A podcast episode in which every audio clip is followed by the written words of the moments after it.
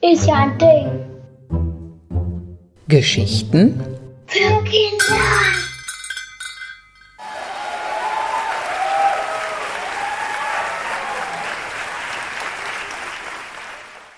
Wie stellst du dir Superstars vor? Erfolgreich, mit guter Stimme, schön anzusehen, mit einer tollen Ausstrahlung. Das passt, oder? Auf diesem Kästchen sind gleich acht Superstars versammelt, sozusagen eine ganze Girl Group. Es handelt sich dabei um acht von neun Schutzgöttinnen aus der griechischen Mythologie.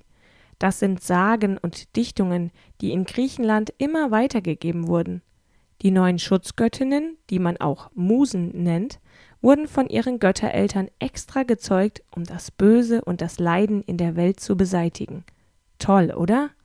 Solche Superstars wünscht sich doch wirklich jeder. Na ja, letztendlich konnten auch diese neun Musen nichts ausrichten gegen Leid und Böses, aber sie sorgten ein wenig für Ablenkung.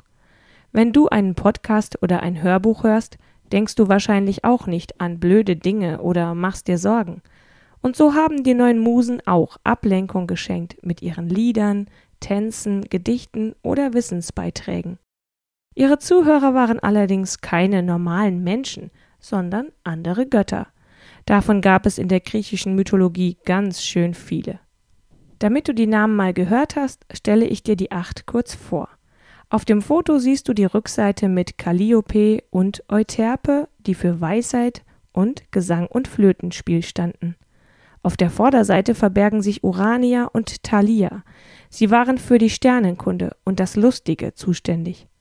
Auf dem Deckel sind Clio und Terpsichore zu finden, die sich durch den Fokus auf Geschichte und Tanz und Unterhaltung auszeichneten. Auf den schmalen Seiten sind noch Melpomene und Erato für dramatische Erzählungen und Liebesgedichte untergebracht. Warum die neunte Muse fehlt, weiß ich auch nicht. Das wäre Polyhymnia für den Gesang mit der Leier. Vielleicht, weil einfach kein Platz mehr war?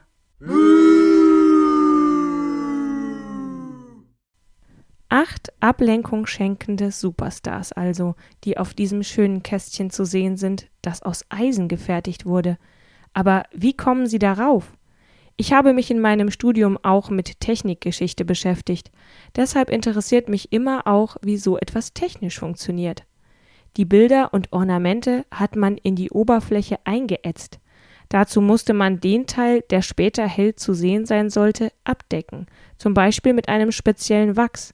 Es wurde also die gesamte Fläche mit Wachs abgedeckt und dann hat man einen Teil des Wachses wieder abgekratzt, um die Muster und Bilder zu gestalten. Dann wurde das Kästchen in Säure getaucht. Mal dauerte dieser Prozess nur wenige Minuten, mal viele Stunden. Wenn man den Schlüssel abzieht, kann man das Schlüsselloch mit einem Riegel verdecken, der aussieht, als wäre er auf beiden Seiten festgenietet.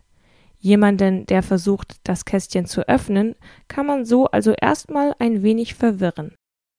Wer weiß, wo das Schlüsselloch ist und so glücklich ist, den Schlüssel zu haben, bedient damit einen komplizierten Schließmechanismus, der sich im Deckel befindet.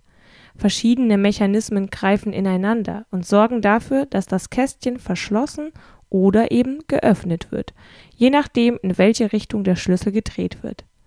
Dieses Schloss funktioniert im Inneren ganz anders als das Schloss an deiner Zimmertür und dieses wieder anders als das an eurer Wohnungs- oder Haustür. Nun habe ich dir erzählt, was auf dem Kästchen zu sehen ist, wie es dorthin gekommen ist und was sich im Deckel versteckt. Doch eine Frage bleibt unbeantwortet. Was war wohl in dem Kästchen, das so groß ist wie ein halber Schulranzen? Hast du eine Idee?